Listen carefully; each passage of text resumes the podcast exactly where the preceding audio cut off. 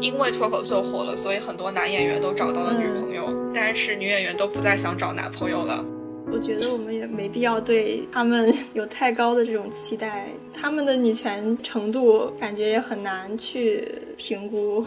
我们想做的是幽默但不厌女的脱口秀，不厌女是非常重要的一个基础。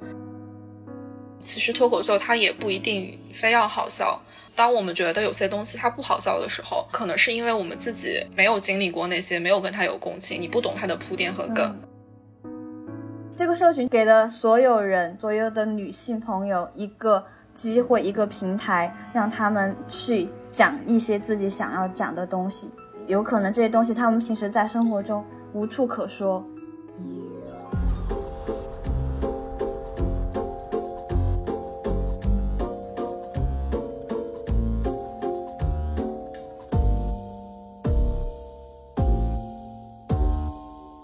大家好，欢迎大家来到开枪姐妹儿的播客节目，我是琪琪，欢迎关注我们的微博账号 Catch Up 性别公正姐妹，一起来关注身边的性别议题。不知道大家有没有看过最近非常火爆的节目《脱口秀大会》第四季？我们今天请到两位非常关注脱口秀的伙伴，同时也是相当女子脱口秀社群的主理人，分别是范老师和小毛。嗯，我们先请两位朋友给我们大家打个招呼吧。嗯，大家好，我是小毛，然后我现在在成都上网课，我学的专业是性别与发展研究。大家好，我是范文静，嗯，现在是科技记者，嗯，然后同时会自己写一点跟性别相关的稿子，非常热切的关注脱口秀大会以及国内的一些脱口秀的演出。然后现在还在跟着脱口秀的播出，在写呃女性演员的一些段子的文本分析吧。嗯嗯。然后还有我们的双喜，呃，双喜打个招呼吧。大家好，我是双喜，我短暂的做过两次脱口秀演员。我我就是一个观众，然后我们开始的话，先聊一聊大家最近怎么看《脱口秀大会》第四季的节目呢？有没有什么想说的一些观点呢？我没有看完整的节目，我只是看了网上一些片段，主要看的是女性脱口秀演员。然后我觉得杨笠这次的段子就是让我感觉很复杂，因为大家都知道之前她因为讲。什么男人垃圾就各种被举报、被骂，然后被网暴。但是这一次就会感觉到说，可能有很多网友都跟我有类似的感觉，就是说感觉他并没有被真的伤害到，反而利用这些对他的伤害又创作了新的东西，就是让人觉得特别惊喜和特别感到安慰的。对。嗯，我感觉就是脱口秀的剪辑也会知道，就是杨笠应该是关注度最高，所以在第一集和第一轮的第一集就没有他，以及第二轮的第一集也没有他，就是要把它放在比较后面，吊一下大家的胃口。刚刚小毛提到，就是感觉杨笠没有被伤害到，我自己也觉得还挺开心的，就是有看到他在这一季的前彩里面有讲到，觉得一切都没有什么了，获不获奖或者有没有获得比较好的名次也没有什么了，就。还挺开心的。然后他讲到，就是自己在接到广告赚到钱的时候，就有两份的快乐，一份是赚到钱的快乐，一份是伤害到那些就是讨厌他的男性的快乐。对，就还挺开心的。然后我这一季的感受是，呃，有更多的女性去关注性别的话题了。我觉得大家其实作为女性来说，都有天生的性别意识，或者说都有一些嗯男性没有观察到的生活体验。但是这一季开始，大家会感受到，就是有更多的女性去谈论这些话题。我觉得这还挺好的，因为我自己看这件事情是，我觉得就像杨丽说的，脱口秀演员讲的是一部分，另外一部分是观众的观众的反应。对，是因为观众能够理解女性说的这些内容，女性做的这些吐槽，所以才会有更多女性愿意讲。对，嗯我记得之前哪一期节目里面还提到说，底下观众大部分都是女性，上一季也是全部都是女性，还是怎么样？参加综艺录制比较多是女性。嗯，之前不是有那个《乘风破浪的姐姐》吗？然后那个节目请的观众全部都是女性，嗯然后就还挺开心的。然后这次披荆斩棘的哥哥观众就有男有女，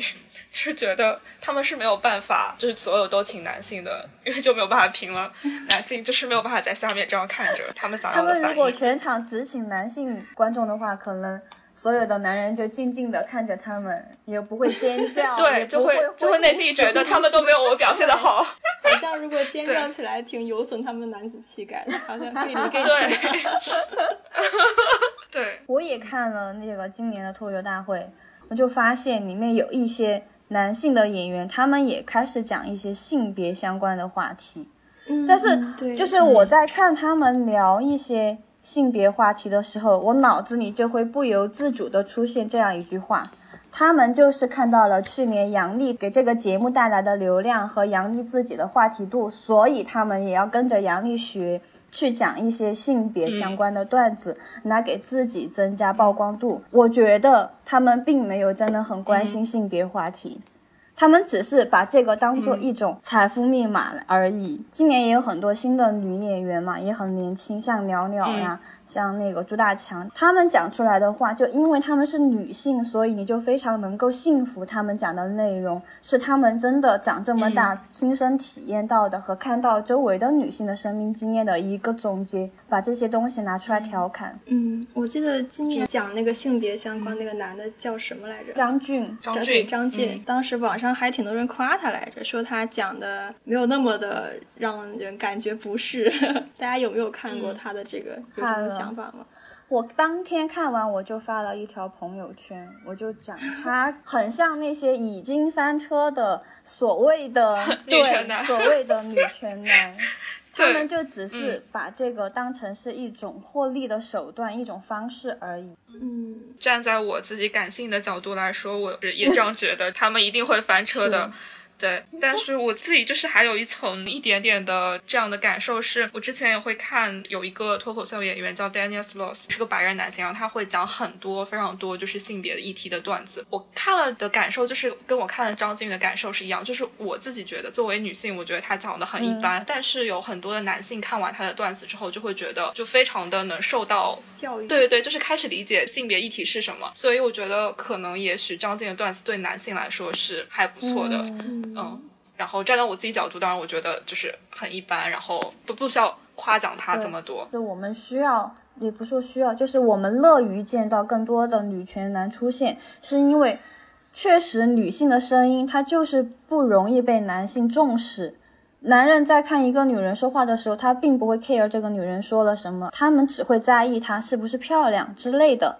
但是如果是他们的同类，然后站出来说，我觉得女性怎么怎么样，男性怎么怎么样，他们会讲，呃，这是一个同类，都是雄性，有可能他说的是有道理的。客观来讲的话，我们是需要一个男性的脱口秀演员在这样的公开场合去讲一些性别相关的话题，然后也许就因为他也是男性，所以他能够给。更多的男观众一些怎么讲？打开一个小口子去窥见一点性别歧视的这样的东西。嗯，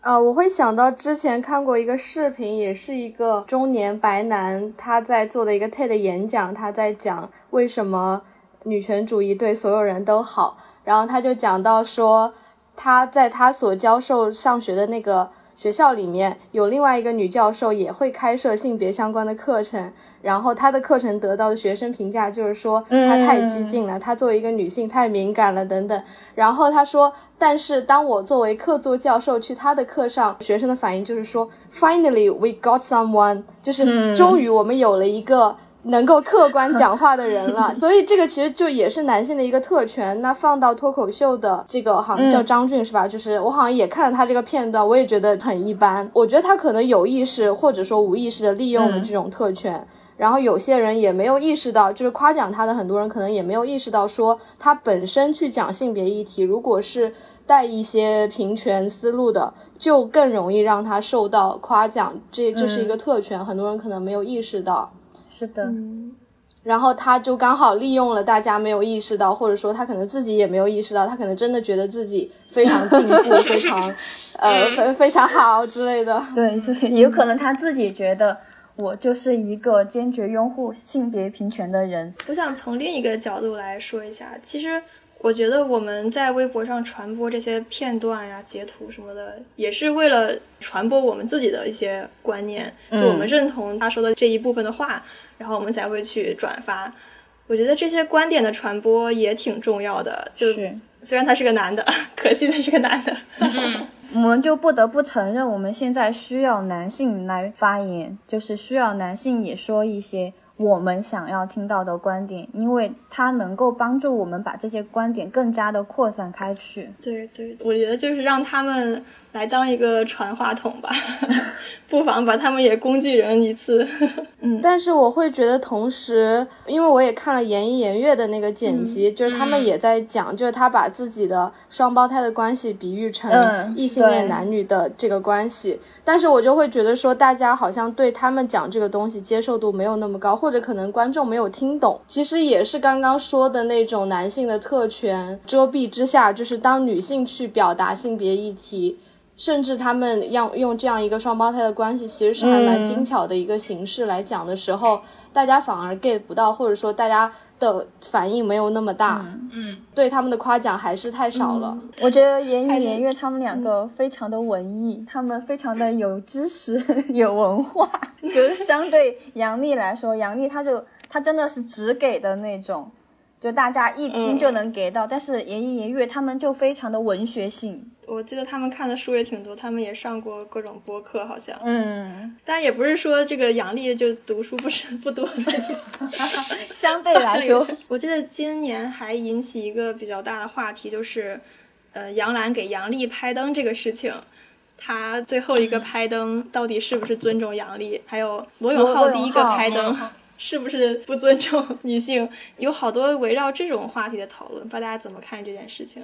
范老师应该有写在你的小作文有写。哦，对对对，我有 在那个公众号里写。毛老师是不是不知道这个？大家在讨论这个内容？你说，你说，我好像不是很知道。哦，是这样子，就是杨笠刚开始讲的时候。呃，就还没开始讲的时候，罗永浩就给他拍灯了。然后后来罗永浩的反馈是，我觉得我在网上看着杨笠总是受到网暴，就大概是这个意思啊。然后我就觉得作为一个男性，我心里很不好受，所以我一定要就是先拍灯，就是来表达我自己作为男性的愧疚吧。然后这个时候，我我一定要马上点评这个事情。就这个时候，杨笠的表现就是非常不屑，就是仿佛看穿了你们女权男的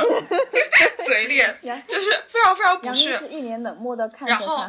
对 对对对，一脸冷漠。因为很强烈的对比，就是之后大张伟马上说了一些很普通的点评段子的话，然后杨笠就说好的，谢谢之类的。就是但是在罗永浩说那个话的时候，杨笠一点反应都没有。杨澜是最后一个拍灯的，然后杨澜的点评是说，我觉得杨笠你不一定需要用。那些就是价值观的东西感染别人，我希望看到你更多技术的东西，所以我最后一个拍灯。天哪，真的是什么？我不理解。对，我也撒小黑线。杨澜在一开始也制止他们说，你最起码要要听人家先讲什么东西吧。嗯嗯，在这里我觉得还是挺挺好的，最起码你是让他去表演，让他去展示自己专业技能这么一个机会。嗯。哎，当然，这种解读方法非常多，就感觉大家的看法也都挺不太一样的。哦，我听转述的感觉是罗永浩会让我联想到李阳的前妻，之前发微博说我原谅他，然后李阳自己不是微博也发了个长回应嘛，然后他在前面打了那个标签，李阳疑似复婚。然后他的前妻 说：“我觉得他这样这样的表达非常不真诚，因为他发微博之前也完全没有私下联系过他，表达歉意什么的。嗯，他就是一个类似公关的行为。他的前妻也认为这可能就是一个炒作的行为。我会觉得。”罗永浩的行为也是类似的，对他在吸引别人对自己的注意力，他并没有真的意识到说杨笠受到的攻击是多么有问题。嗯，他有一种表演型的那种感觉给我。是的，嗯，刚刚说的罗永浩这边会让我感觉是依然是一种形式的男性的特权。嗯，然后杨澜那边的也是给我一种有特权的感觉，就是他作为一个，你可以说他受教育背景或者阶级或者。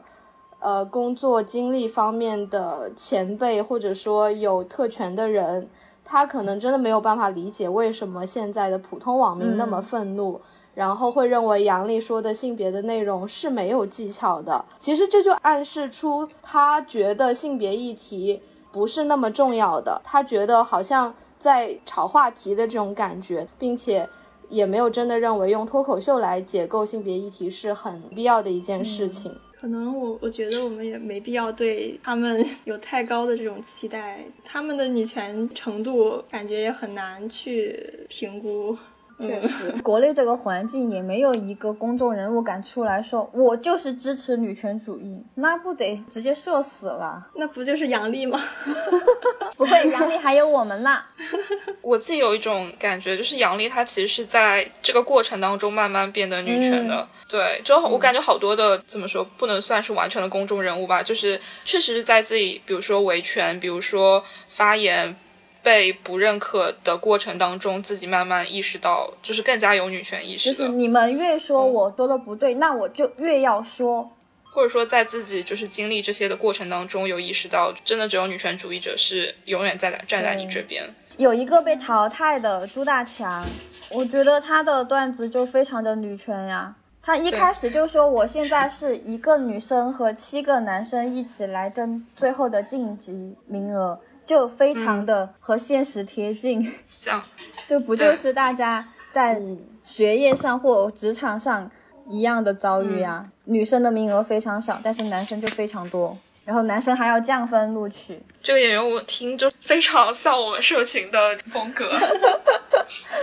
然后后来才知道他他真的，他之前还来找过我说要参加我们的活动，然后后来后来没有来，对对对，这段能不能播？我要去跟他确认一下。他文本真的就非常的，就文本非常的，女权，就你感觉就是看他的文本就好像，哎，这不就是我们平时在微博上看到女权博主写的东西吗？对他主要讲的就是我们。爸妈总是觉得你有一个男的就安全了，但是所有的不安全都是男的带来的。他妈说你要找一个男生送你回家，如果你一个人出去在晚上走夜路，你一个人就不安全。但是如果有一个男性陪你走夜路送你回家，你就会安全。然后他说，虽然我走夜路就是怕遇到男的，但是只要我找一个男的送，我马上就有安全感了。对。有点像那个之前看的一个英国的一个 BBC 的那个他说，他说，对第四集，英国因为开膛手杰克还是什么连环杀人案，对，然后开始实施宵禁，这个女孩就很愤怒，她就对这个事情很不满，但是她妈妈就说，那你上下班的时候找一个你的同事来送你，也有可能你身边的这个男同事，他说不定就是这个连环杀手呢，对。是的，是的。对，然后我感受到就是朱大强的这个，大家可以再去看，他有提到过很多就是死亡，然后不吉利这个东西，就是不断的在强调这个事情，就是感觉他有在。各个维度上突破我们现在常见的脱口秀的一些话题和范围吧。就虽然这个死亡或者说宗教是国外脱口秀上经常遇到的，但是在我们这边其实是很少遇到这个话题的。然后这个我可能要再联系一下这一季比较火的鸟鸟，第一期的时候就在谈这个话题。他说快乐的人也会死，我拉的赛马就好像那些马在想跑什么呢？所有的马都会死的，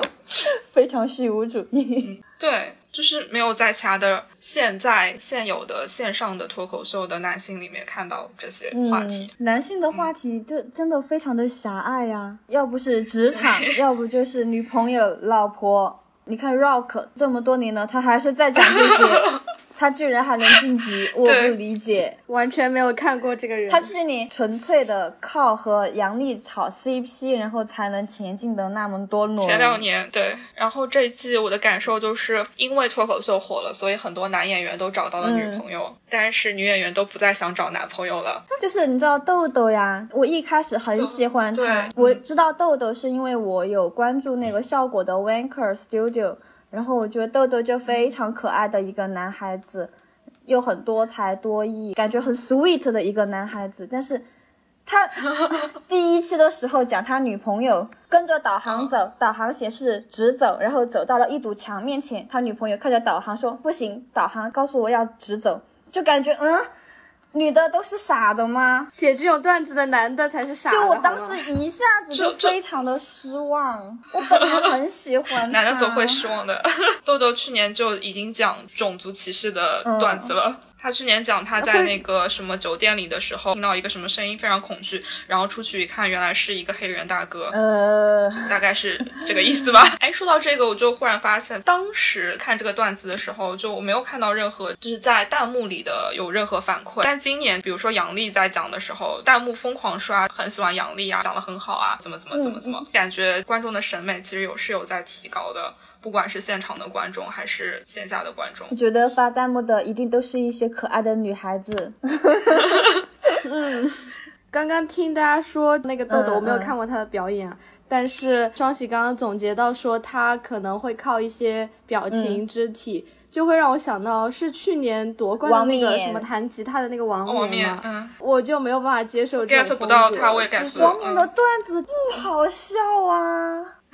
我也觉得很傻，就是这种弹吉他然后唱，他会让我感觉到一种，哎，算了，就是反正我 get 不到这种风格，但是我会觉得说，比如说刚刚前面说到女演员有很多去谈死亡，谈一些相对严肃的话题的时候，他们真的是有在内容上去深深挖的，而不只是说我去耍宝，我去。大动作，我去怎么样？嗯，就这些东西都是可以练习的，但你思想上的深度和你反思到的层次，就是没有办法用弹吉他、用挤眼睛来来代替的。但是好像受众还没有，呃，完全接受这一点，或者说这个综艺的环境，或者说那个节目组，或者说金主爸爸会觉得可能会呃太敏感，或者说引起不好的反响等等的，就是大家其实。更多还是想要去听很肤浅的、很无厘头的这些表达，但是其实我会喜欢那种更深度一些。即使你听起来它很惨，但是其实它就是基于生活的那种惨，然后又又有一些黑色幽默的东西在里面。就比如说，可能像英剧的那个《Fleabag》伦敦生活。我觉得那个女主她的表演其实也会像一种脱口秀或者说舞台剧，就是她不只是去捧笑别人，去制造呃某一个笑点，去去吐槽，而是说他有更多的戳到你的东西，让你笑不出来，但是你真的会记住的这个东西。我觉得脱口秀不应该只是。很肤浅的说，我们嘲笑别人，然后大家一起来嘲笑别人这样的一个东西。嗯，然后女演员是有在改变脱口秀的这种肤浅的状况的，但是就要看市场和观众能不能接受了。不行，我觉得对照现实来看的话，就是女孩子大家的思想都有非常大的提升，就是他们不 再满足于什么我以后要成家，我要养孩子，我要相夫教子。大家都非常的独立了，然后也开始意识到我不用靠任何人也可以活得很好。然后在很多的事情或者是社会议题上面，他们都会有自己的见解，而且非常的理智，没那么情绪化。但是男性就还是处于一个可能几百年来的这样一个思想体系当中，他们一点都没有进步。我就突然想到，大家应该听说过那个谁，就是周奇墨吧？他在今年的段子上其实讲了，我感觉有一点点不舒服，就是什么，呃，money girls all yours。他这种段子现场大家笑得也挺开心，但是这个这个 girls 就让人觉得有点不太舒服。我在去年听了他们出的那个播客叫《谐星聊天会》，我把他们所有节目都听完了，我真的挺喜欢这种搞笑节目，但是很遗憾。这是好几个大男人在这谈，我记得他们当中有几期节目也有点翻车，就是有评论在下面说这个东西不适合玩梗之类的，就是女性听了会很不舒服。然后他们在这一季这个节目更完之后出了一个总结，就是复盘的一个节目，那个我也听完了，然后他们也在反思，就几个男人还在反思说该怎么讲这个性别议题啊，反正当时听得我非常难受。我记得当时这个东西，后来我们也发了一条微博，也有大量的朋友，就是姐妹来告诉我们说，他们也听了这期节目，他们也觉得这个地方非常不舒服。哎，我真的觉得在这种行业里面，女性的声音还是太少了。像这种节目里面，他能做到五六个男人，但是却没有一个女性演员在这里面。对呀，他们如果要反思，为什么不请杨笠来呢？他们好像不是一个公司的。那也可以请小鹿呀，小鹿好像之前上过几次，是因为不想吗？对，就是因为不想请女的。我就想到我之前有听一期播客，是两个男的，然后那个主播说他有自己的一个微信群，然后他是群主，当时在他的群里出现了可能。不太尊重女性的言论，或者是发了一些偷拍的照片之类的，然后群里面就有一个女生出来制止，说你们不应该这样，然后就艾特了他，说你作为群主，你有义务去管制这些行为，因为他说当时很忙，然后没有时间看到微信，等他打开发现几千条的信息，他就说啊这件事到此为止，大家不要再多说了。然后这个女生就非常生气，就把整个过程发到了豆瓣上。那个男的说，我就持续了半个多月的网暴，每天都有很多人来给我的节目呃打低分呀，或者是加我的呃私人微信，然后咒骂我之类之类的。他觉得非常的难受。然后他请的那个男嘉宾是。一个可能跟心理学有关的吧，就是从心理学角度来给他分析。你在遇到这个事的时候，不拉不拉不拉，反正完全没有提到性别话题。他总结的是，我以后应该要及时的出来制止，但是他从来没有说，我觉得任何男的都不应该再偷拍女的，或者是说一些对女性非常侮辱性的言语，他没有这样说。然后我就觉得啊。两个男的要讨论，因为一个偷拍或者是言论歧视的话题引起的网暴，最后得出的结论是这个，我就非常的不能理解了。我觉得男的真的不行，这就是男性的思路啊，就本质上只是关注自己嘛。好，那来聊一下我们吧，我们比较完美过渡。那就你们两位介绍一下你们的相当女子是怎么样一个由来吧。啊，我我刚刚还去翻了一下我们的公众号，我们应该是今年三月份才发了第一篇公众号的推文，但其实在这个之前，差不多可能两到三周的时间，我们已经有尝试去做一些线上的开放麦。最开始想尝试这个，也是因为。第三届脱口秀大会，然后杨笠被骂，就完全无法理解。我就发了一个朋友圈说，要不我们来建一个脱口秀的社群。当时最开始设想只是说去缓解一下互相的愤怒啊、呃无语啊等等这些情绪，包括分享一些我们觉得好的脱口秀的片段。也有很多脱口秀，不管中英文的跟性别有关的，大家就可以在群里讨论。搭建一个小小的同温层吧，但是后来就慢慢的会有群里的朋友说，不如我们自己来讲。我们想了一下，说好像也可以做这样一件事，然后就有尝试说开一个腾讯会议，然后我们定一个固定的时间，有空的人就可以过来听，然后有意愿讲的人就来讲。大概分两个部分，第一个部分就是报名了的朋友来开麦。然后第二个部分是大家随机的讨论，我们可能会设计一些跟前面开麦的主题相关的问题，呃，然后让有想法的朋友去就这些问题进行发表自己的看法。然后每一次大概都会有两个小时左右的时间。然后第一次讲完之后，就会发现反响很好，大家都会觉得说这样一个。安全的空间是很重要的，包括可以尽情的去吐槽的空间是很重要的。我记得第一次线上之后，就是有一个朋友在呃闲聊的过程当中，他就直接哭了。他说：“我从来没有想象过说可以有这样一个空间，就是我会觉得当时也让我感觉蛮受冲击的，就是并没有想到说这样的一个空间可以起到。”这样的一个作用，然后我们就觉得说，那可以把这样一种形式继续做下去。最开始几期是两周一次，其实频率还蛮高的，既要有朋友主动的来报名写稿子，又要跟大家一起讨论每一期的主题，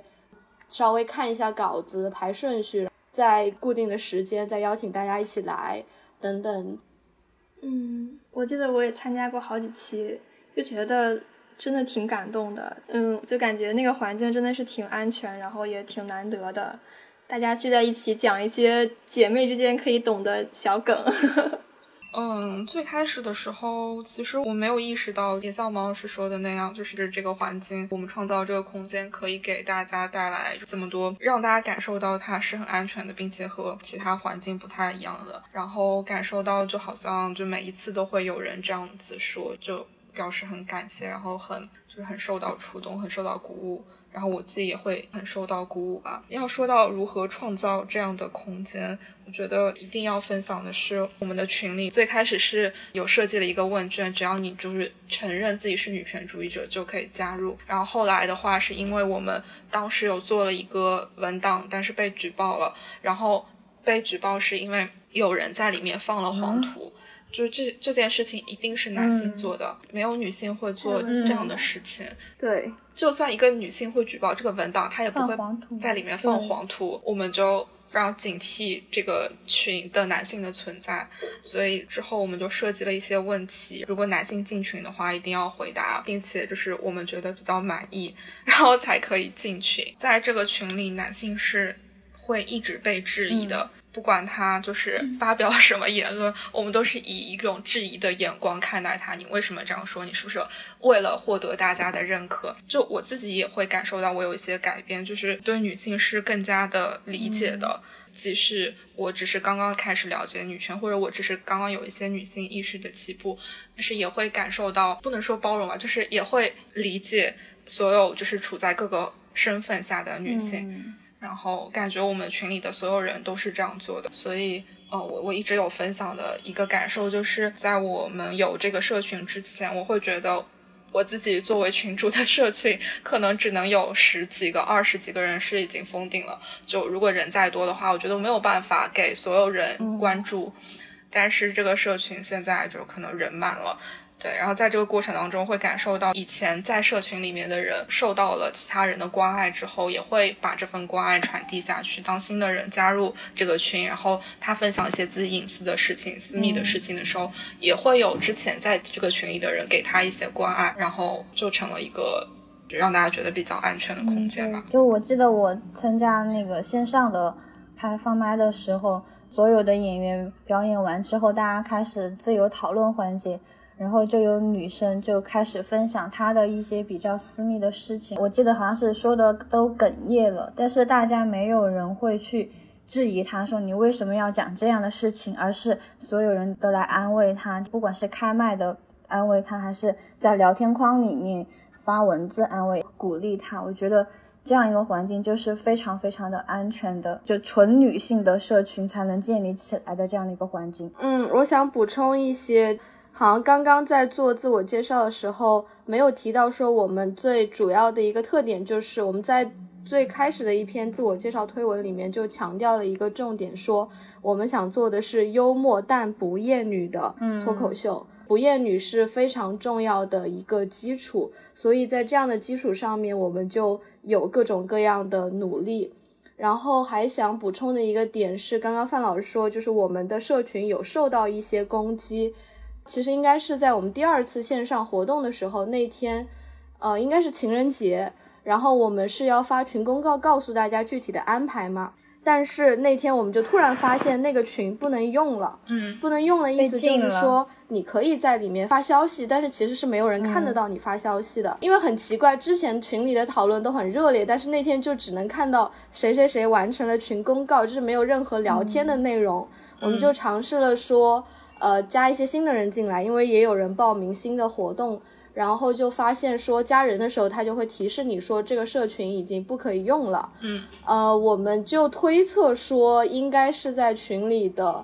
有男性举报了或者怎么样，因为不太可能说一下子这个群就突然不能用了，即使是你群里可能讨论到一些关键词，呃，相对敏感，它也是只是在群上方会有一个提示说。呃，这个群有风险，可能要需要大家注意讨论的方向，但是不会说一下子你的群整个就不能用了。然后也是因为这个事情，我们一开始还觉得挺受挫的。呃，志愿帮忙的小伙伴，大家就一一起很快的想办法，说我们先把人都弄到一个新的群里，然后后面我们来设定进群的这个规则。然后我们就设定了一个问卷，除了自我介绍的内容之外，第一个问题会问大家。呃，关于脱口秀或者关于女权主义的一些想法和经历。第二个问题是，请你推荐一个跟女权主义相关的脱口秀的节目或者演员。第三个问题是，你为女权主义或者你为性别平等做过什么？会根据他们的回答来相应的邀请。在回答的当中，你也会看到有一些男性的答案，就是他就是来说教的，然后他说教完了之后说，我也不想进你们这个群，他就是要来说教，就很无语，你就好闲呀。对，另外一个遇到的攻击，刚刚范老师有提到，就是说我们当时有收集一些厌女的言论，比如说体重不过百不是平胸就是矮，什么女孩子就应该怎么怎么样，什么生孩子是义务。然后还有女生理科就是不好等等，甚至更难听的一些厌女的言论。嗯，然后我们收集了这些言论之后，就开放给所有人去编辑这样一个文档。你在每一个厌女的言论下面，你就可以去回应它。然后可能是因为这个文档被很多朋友分享出去之后，就引来了一些厌女者，就有男性在里面发，几乎在每一个问题下面都插入了一张。正在性交的图片，而且是就是对女性非常不尊重的姿态，嗯，就很无语。这个真的很。然后我们发现这个事情之后，就把黄图先赶紧删掉了，然后在文档的最开始发布了一段话：男性以为在这里发黄图就能证明自己有道理吗？不要在这里证明你有多低级了。性对于女性来说不是羞耻，而你在一个公开文档发黄图，一破坏了共同书写的民主精神，二是大型性骚扰，三只能证明你靠下半身思考。建议你回炉重造。但是其实后面这个文档就可能因为被转发了太多，或者说里面的一些呃用词什么等等的，或者被举报了，就是其实是没有办法再打开的。然后这部分的内容，我们可能后面也没有一直推进，因为就是相当女子这边都是靠大家业余或者课余的时间来帮忙。我要再补充一下，刚才毛老师提到的这个问卷是针对所有人的，后来我们又设计了一个针对男性的问卷，然后它只有三道题目。第一题是男女平等，所以我支持平权，不支持女权，这句话有什么问题？然后第二句话是，请问您的性别认同和性取向是什么，并简述这些在你理解女权议题上会给你带来什么样的困境。然后第三个是简述你为女权运动做过什么。自己是觉得，当我们设计这个问卷的时候，其实是可以男感受到男性，嗯，是怎么样看待女权运动这个问题的。嗯，并不是说 就是你你要为女权真的做过什么，你才可以加入这个社群，而是说你要意识到这个社群不是展示你自己雄性魅力的地方，是你自己需要我们的社群，你需要女权社群，就是而不是一个女权社群需要男性的存在。这三个问题真的值得分享出去。给所有想要创建社群的朋友，大家也可以在生活中跟你的男性伙伴聊一聊这三个问题，真 真的你就可以排雷排掉好多。对 对，这就让我想到之前什么，因为杨笠的脱口秀跟男朋友分手，恭喜恭喜姐妹，恭喜姐妹，是的，识别出来了垃圾。但是除了刚刚的那些问卷用来筛选，其实我们也有做一些其他的事情来维护社群，比如说。我们有去找就是律师的朋友，呃，在这个社群里面怎样写一套反骚扰的一些类似于公约之类的东西，包括保证我们的素人演员的段子的原创性的东西，包括在群公告里面会提醒大家不要进行骚扰，如果你要加群里的朋友，要先在群里询问等等。而且在这个过程当中，你每一次向别人求助，不管是向呃有法学背景的朋友求助，还是说。想找朋友帮你做设计，还是说想找小助手帮忙筛选问卷，然后拉人进群，都受到很多女性朋友的支持。就是大家会很自然的说，哦，这件事情很重要，那我有时间我就愿意来做。香当女子这个公众号好像也是支持一些公众人物，或者是支持一些女性来收集了非常多的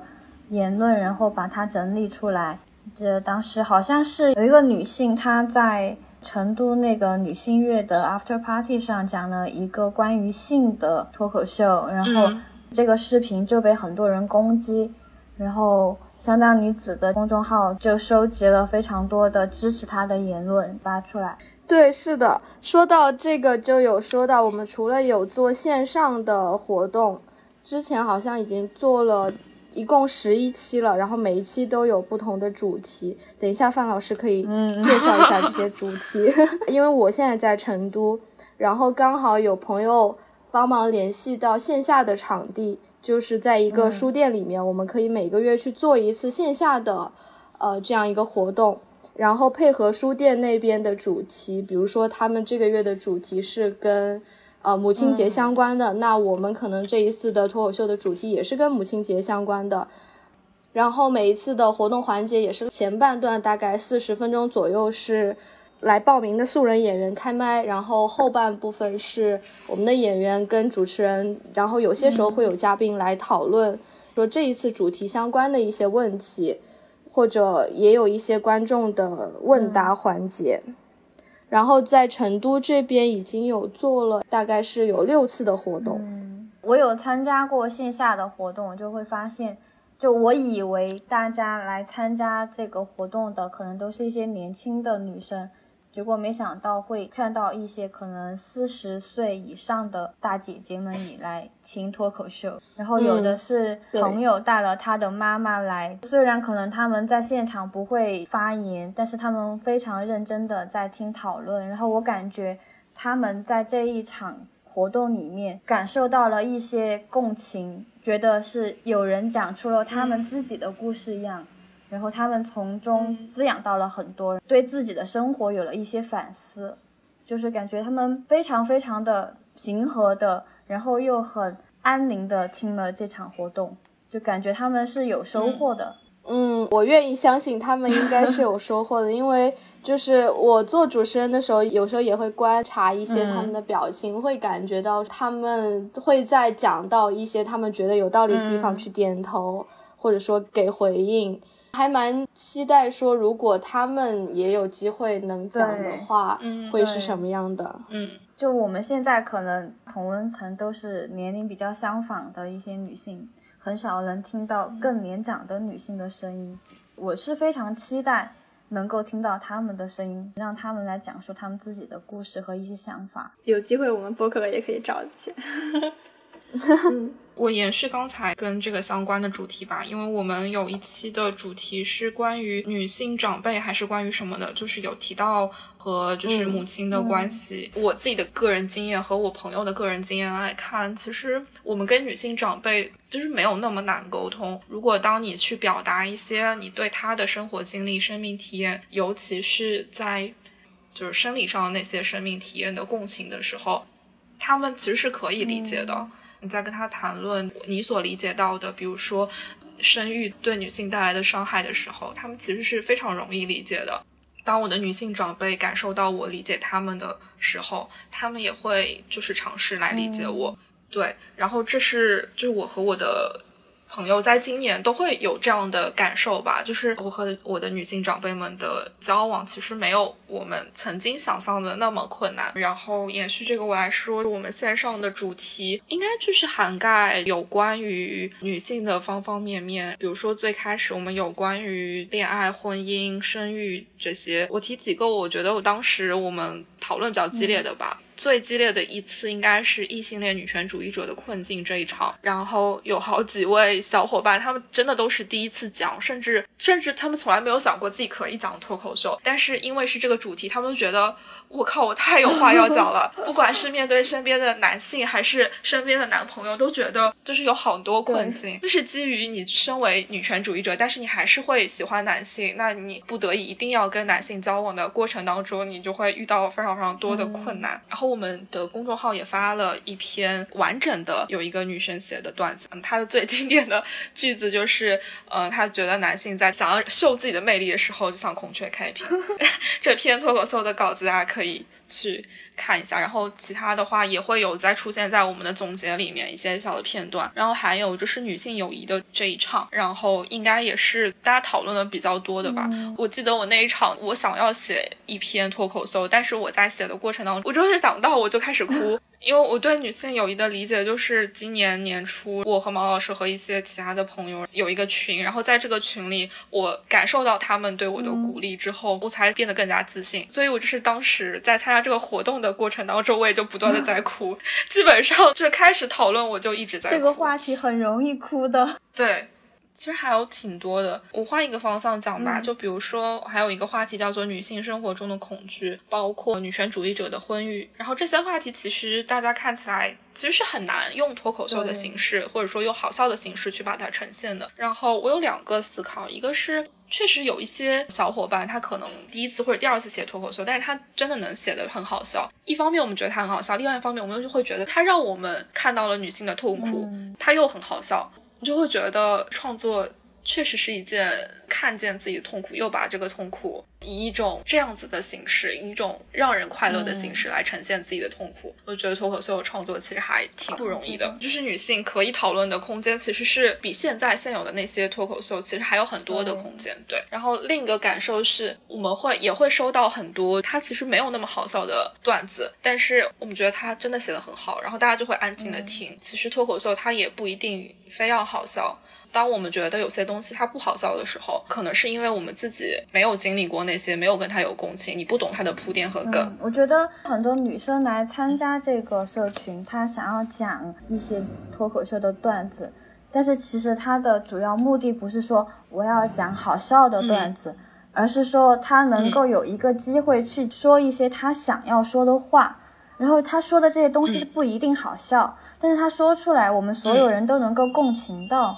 她的内容，然后他想要表达的意思。我在线上的时候看到有一些朋友，他们讲脱口秀的方式就非常的巧妙，像百度语音读屏那种一篇一篇的 PPT，、然后还有一些就讲了非常理论的东西，就是大家形式非常非常的多样。然后就想，嗯，这个社群给了所有人，所有的女性朋友一个机会，一个平台，让他们去讲一些自己想要讲的东西。有可能这些东西他们平时在生活中无处可说，嗯对，就是会让我想到我们公众号上最新的一篇文章，是我们做了十次的线上活动，然后写了一篇嗯总结。这篇文章标题我们就是说，只要姐妹发声就是脱口秀。然后在文章里面，我们就有写到说，相当女子鼓励所有的姐妹开麦，段子好笑是你的天赋，段子不好笑是观众不理解你的幽默。我们不去定义，或者说我们想重新定义脱口秀。你可以讲笑话、说故事、写信、编童话、唱歌、即兴表演，或者用 PPT 分享你的研究。只要姐妹发声，就是对性别歧视的抗争，就是在建构新的叙事，就是脱口说得好秀。现在相当女子就已经做了一些线上的活动和线下的活动，未来你们还会有怎样的计划呢？其实我们本来有打算在八月份的时候，就是这个月的时候，有一些其他的尝试，比如说会有艺术家的朋友他自己遭遇了 PUA 之后，他想做一个反对 PUA 的艺术项目，就是邀请一些在亲密关系当中被 PUA 的人来讲述自己的故事，分享自己的感受，然后可能做成呃一些文字或者说一些图像等等。呃，包括可能也有打算去做一些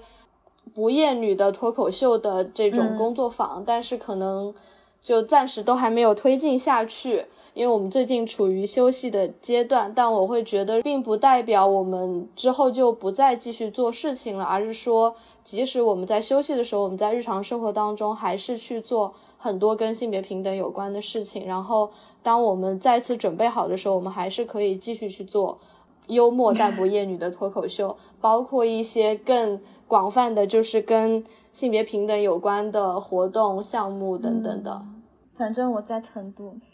我可以当志愿者。好的，我也可以。实习线上志愿者。嗯，欢迎来做我这边线上志愿者。范老师，你在你的 base 地，你有没有想过办一些线下的活动呢？呃，我们有过一次线下的活动，是和另外一个公益的组织一起合作的，然后当时感觉还挺好的。我自己很担心，就是我会讲的不好，然后结果就是会发现，就是有有女生在的地方，你就会获得无限的支持，对，就是会有一些鼓舞吧。暂时还不会有什么更多的在上海这边的一些活动。但就是看呃成都那边会有什么活动吧，然后我们尽量争取早日跟上，好吧？我觉得上海是不是已经变成了效果的天下？其他的上海这边真的有很多脱口秀的演出。在上海，就是你要说跟别人一起去看一场脱口秀，真的就是大家都会 愿意跟你一起去。如果你买到票的话，就像李诞这次开头说的，脱口秀的门票已经变成了硬通货，黄牛。真的是。但是应该没有一个纯女性的脱口秀的一个线下表演吧？呃，那个朱大强他们那个俱乐部，他们还是挺关注女性的演出的。对，然后他们有很多女性的演员，并且他们有一些就是女性的专场，然后他们叫不止喜剧，然后可以在小宇宙上看到他们的播客吧，还有他们也有微博。嗯，朱大强他们是在昆明，对他们线下也有嗯昆明出吧？对对对对对对对，他们线下有很多演出。希望昆明的朋友可以去多多支持。呃，说到线下的这种活动，其实我会感觉说，呃，如果让我去买一个票去听线下的活动，我的内心总是不情愿的，因为，嗯，我会预设说，呃，一般的脱口秀它的出场设置很可能就是厌女的，只是程度不同而已。所以如果要我花钱，我就不是很情愿。尤其当我们做了这些活动，然后听到很多。就是我们的演员其实都是素人，但是大家真的就是有话要说，非常有天赋，然后有各种创意的表达。之后我就会发现，说我更加不愿意花钱去线下上一个所谓的呃脱口秀培训班，或者说工作坊什么的。即使现在脱口秀很火，然后我可以分享一些我知道的关于线下的一些脱口秀俱乐部的情况。我之前有去听成都这边一个英文的。脱口秀和他们参加他们的那种即兴喜剧的工作坊，但是我会觉得，第一个是他们其实也跟国内大部分脱口秀一样，就是偏向轻松、搞笑，甚至你可以说是比较肤浅的内容，并没有有深度，但是你也把它讲的好笑的东西上面去。然后另外就是我我当时想说，如果我们自己想做一些类似于工作坊的话，我们应该也要去学一些，呃，什么经验之类的。所以我就报名了他们那个工作坊，花了一百多块钱。然后就会发现说，其实也就是一些即兴的技巧，而这些技巧并不一定完全跟脱口秀绑定。你去看一些活动策划，呃，游戏组织的书，可能也可以 get 到。但是当时在线下。也有一些些让我觉得没有很舒服的瞬间，比如说当时有一个环节是两个人一组去跟对方通过你们说的话去设定一个场景，第一句是说我是谁，第二句是说我在哪里，第三句是说我感觉怎么样。然后我当时跟一个男的搭档，也是一个中年 白男，呃，然后他说好像我们反正设定的场场景是在办公室。我好像是一个老师，还是说他是一个校长？大概是这样子的。最后一句说 I feel 的时候，他就说 I feel horny。嗯，就是我很无语，我不知道他为什么要讲这样一句话。好像后面还有一个细节也让我觉得不是很舒服，所以我就会觉得说，当时回来之后会让我感觉这个票价是没有值回来的。另外一个是，也有朋友跟我分享，成都这边可能一些其他的做脱口秀的俱乐部。即使他们有女性的专场，他们还要在推文下面说一句：说我们不搞性别对立，我们不吐槽男性。但是当他们搞男性专场的时候，他们就说我们大胆开麦，我们用力吐槽等等。双标，你会发现这种双标是非常明显的。甚至在一些线下的中文脱口秀所谓的课程里面，他们会把杨笠当成反面教材，就是说我们不要讲这样的段子，我们不要伤害普通的男性，就实实在非常无语。就我还期待更多性别友好的不厌女的线下的俱乐部的出现。我想起来去年。我和朋友去看一个女性专场的脱口秀，它的整个海报就是把这个女性的照片放上去，说这是她的专场。然后我以为全场就她一个人讲，结果没想到开场的两个人居然都是男的。然后我就想，嗯，我为什么要花钱听男人在这里讲呢？就我不想要听男人讲笑话，我觉得不好笑。对，我觉得还是主办方太怕得罪男性了，嗯，主办方要更加相信女性观众。就是对，就希望所有的女性的消费者们、女性的那些金主妈妈们，为女性花钱，不要为男性花钱，为男性花钱不值得。对，主要就是他们想听的那些段子，也真的我们欣赏不对了。确实，嗯，是的。我觉得还有一个很重要的点就是，如果我们不想要听厌女的段子，我们真的就非常需要像相当女子这样的社群，给大家创造一个全女性的脱口秀的平台，然后让女性来讲。希望大家各自有能力的出力，然后有资源的出资源，然后多集结一些优秀的女性脱口秀演员们，让我们的日常也有一些不厌女的笑话可以听。对，其实我会觉得说做这样的行动并没有很难。就像最开始我说，我只是发了一条朋友圈说，要不我们来吐槽一下，我们来交换一下我们喜欢的脱口秀的段子吧。然后就慢慢的，大家会有这个社群自己的想法，然后你去顺着这个想法给到他支持，可能是需要准备一些会议流程，可能是要跟大家一起讨论选题，可能是要设定一些规则。可能是要邀请演员，可能是要陪演员一起打磨稿子，然后找更多的人来帮你拉人进群，或者说发海报什么之类的。女性就是会找到一些合作的方式，它没有那么难，只要你有一个想法，不管是不是做脱口秀的社群，哪怕你只是想做一次聊天主题的聊天，嗯你也可以自己去发起，不要把做活动或者说实践性别平等想成一件很难的事情，就是你每时每刻都可以在做。嗯，我们之前的节目里也有鼓励大家可以以自己为中心，或者以自己的圈子为中心来建一个新的社群，不一定要加入我们的或者是已有的社群。嗯，就是我们这样的社群，如果是越来越多、越来越旺盛，才是一个更好的一个状态。嗯的。那节目最后呢，我们就想要给大家读一些在相当女子的脱口秀的活动当中一些精彩的段子，然后希望大家在笑出来的同时，可以鼓励大家也去创作，也去发声。那范老师先开始吧。好的，这一篇是关于女性友谊的，来自黄色麦当娜。请男性不要整天挑起性别对立，污蔑我们女性友谊是塑料姐妹花，背地里又偷偷惦记着女性的关爱。科学词条告诉我说，塑料是一种化学性相当稳定的物质，不会锈蚀，具有较好的透明性和耐消耗性，怪不得我们塑料姐妹长命百岁。海星写的泛女性主题，排出月经杯的方式和生小孩的感觉很像。生小孩傻瓜轻松模式就是阴道附近的肌肉用力。我不得不说，每次我在排月经杯的时候，月经杯上面的纹路带来的那一两秒的触感，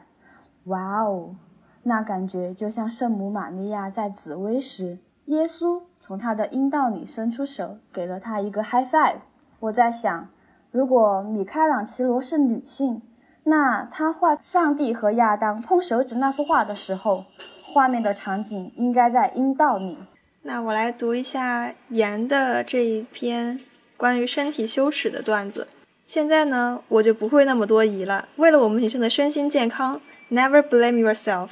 always blame others。比如现在，我就不会嫌弃自己的一个胸小，我会质问伴侣：“你为什么摸这边的少？它不好吗？你嫌弃它吗？Say sorry to it。”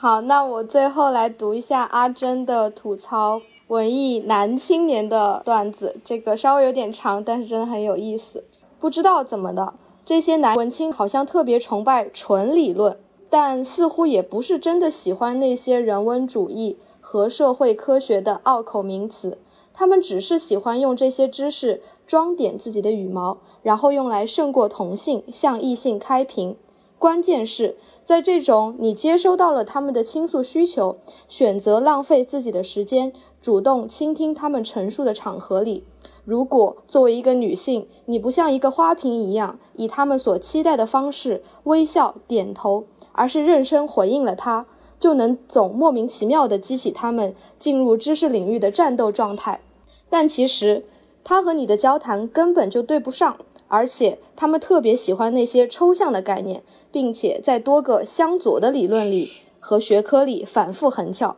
比如说，你跟他谈困在系统里的外卖骑手，他跟你谈马克思主义和自由阶级；你和他谈万恶的资本主义，他跟你谈公平与效率；你跟他谈女性的地位，他一定会跟你谈黑人问题。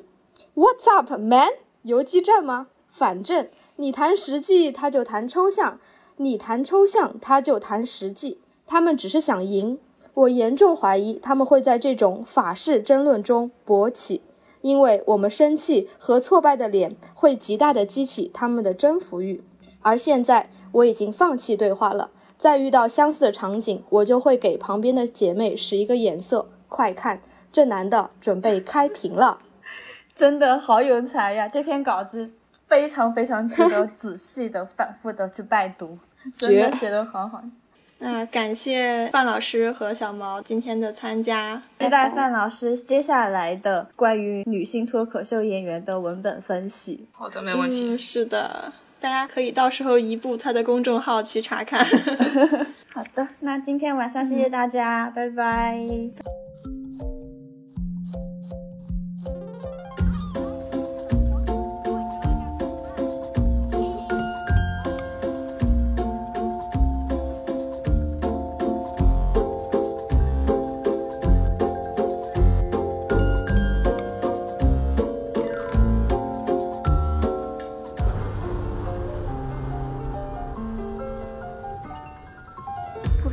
是否有注意到，在前一段时间，微博突然开始大范围的封禁女权主义自媒体的账号，有大量的姐妹的账号都被禁言或者炸号了。很遗憾的是，我们的微博 Catch Up 性别公正姐妹在二零二一年九月十四号这一天突然遭到了炸号。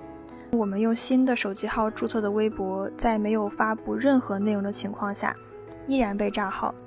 因此呢，我们打算在微博方面稍微休整一段时间，或许过段时间我们会重新注册一个新的 ID，再次回到微博，届时也会在播客里告诉大家。另外，在某一个平台的反复炸号，并不能阻挡我们为性别公正发声的脚步。在这段时间，我们在其他的平台创建了自己的账号，比如小红书、极客、Twitter 和 Ins。我们在小红书和极客的 ID 是 CU 姊妹，Twitter 和 Ins 的名称是 Catch Up Sisters。目前我们会慢慢搬运曾经的原创文章，欢迎大家到这些平台找到我们。非常感谢大家的支持与陪伴，不论言论环境如何变化，我们 CU 姐妹一直都在。这期节目是在八月底录制的，播出时应该已经是中秋节了。那在这里就祝大家中秋节快乐吧！